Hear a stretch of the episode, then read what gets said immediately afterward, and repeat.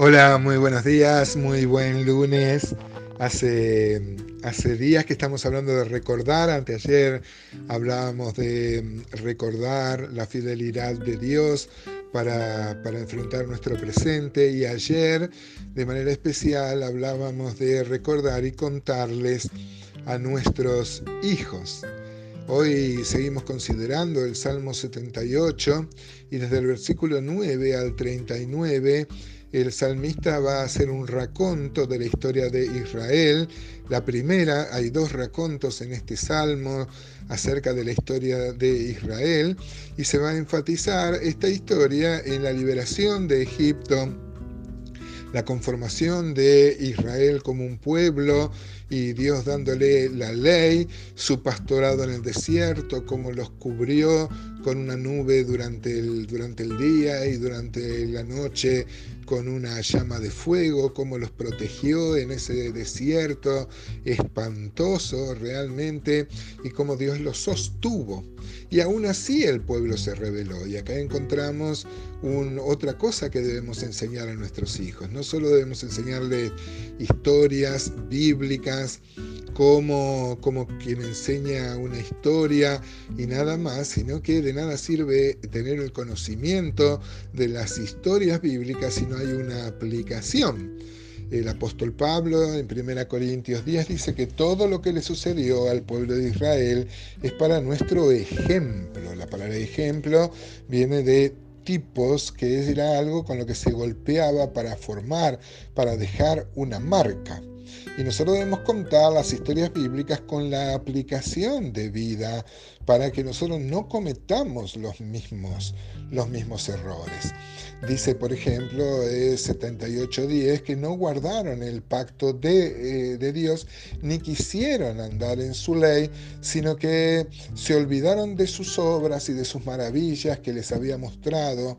Este, o sea que podemos contar estas historias maravillosas de el mar rojo abriéndose, de Dios proveyéndoles maná, y aún si tuvieran, eh, si tenían eh, más hambre, les proveyó carne, carne de codornices. Mire, el versículo 12 dice, delante de sus padres hizo maravillas en la tierra de Egipto.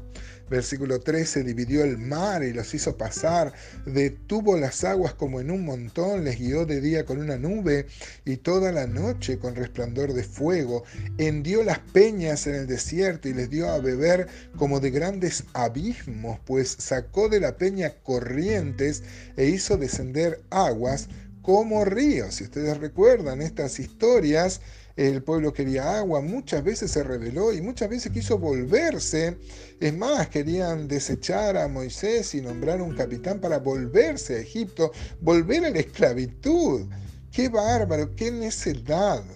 Eh, y bueno, pero Dios les dio agua, les dio comida, les dio bebida, les proveyó de ese pan de ángeles maravillosa eh, que fue, mm, pero dice el 17, pero aún volvieron a pecar contra él, rebelándose contra el Altísimo en el desierto, pues tentaron a Dios en su corazón pidiendo comida y hablaron contra Dios. ¿Podrá ponernos mesa en el desierto? Miren cómo después que le vieron abrir el mar rojo en una, con un milagro espectacular, dudaban de que Dios les proveyera la comida.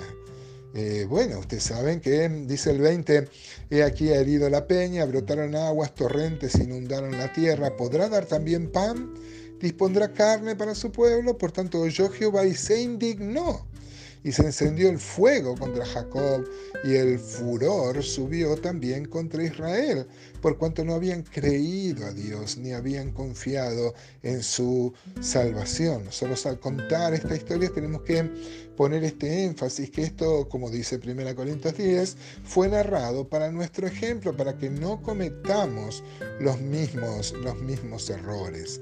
Este, el 24 dice que hizo llover sobre ellos el maná y llama al 25 pan de nobles a este maná que realmente como su mismo nombre lo indica, ¿qué es esto? No sabemos bien qué era, pero era algo que servía para hacer pan o servía como harina o se podía comer así y era dulce.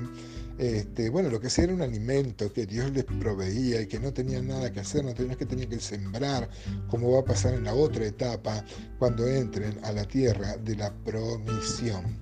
Este, dice el 29, comieron y se saciaron, les cumplió pues su deseo y no habían quitado de sí su anhelo, aún estaba la comida en su boca cuando vino sobre ellos el furor de Dios, porque se volvieron a rebelar. Fíjense que dice que todavía tenían la comida en la boca y querían, querían más. ¿no? El versículo este, 35, por ejemplo, dice que eh, se olvidaban de que Dios era su refugio, el Dios altísimo, su redentor.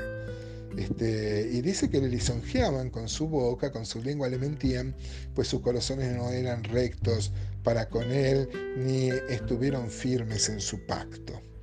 Eh, dice el versículo 38, pero él, misericordioso, perdonaba la maldad y no los destruía. Y apartó muchas veces su ira y no despertó todo su, enojo y se acordó de que eran carne, soplo que va y no vuelve cada vez que contemos las historias, que recordemos para nosotros, que les contemos a nuestros hijos o a los hermanos de la iglesia.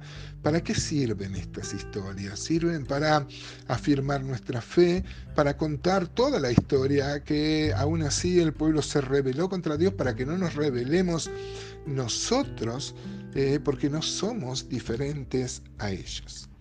Ahora, hermanos, poniéndonos una mano en el corazón, dígame si esta no es nuestra historia. Yo a muchos de ustedes no les conozco, a algunos sí con los que me relaciono diariamente. Este, los hermanos de mi iglesia reciben estos audios, pero muchos de esta amplia cofradía ni les conozco. ¿Qué tal, hermano? Decime si, no, si estas historias no nos identifican. Dios en su amor proveyendo, pastoreando, sosteniendo, salvándonos.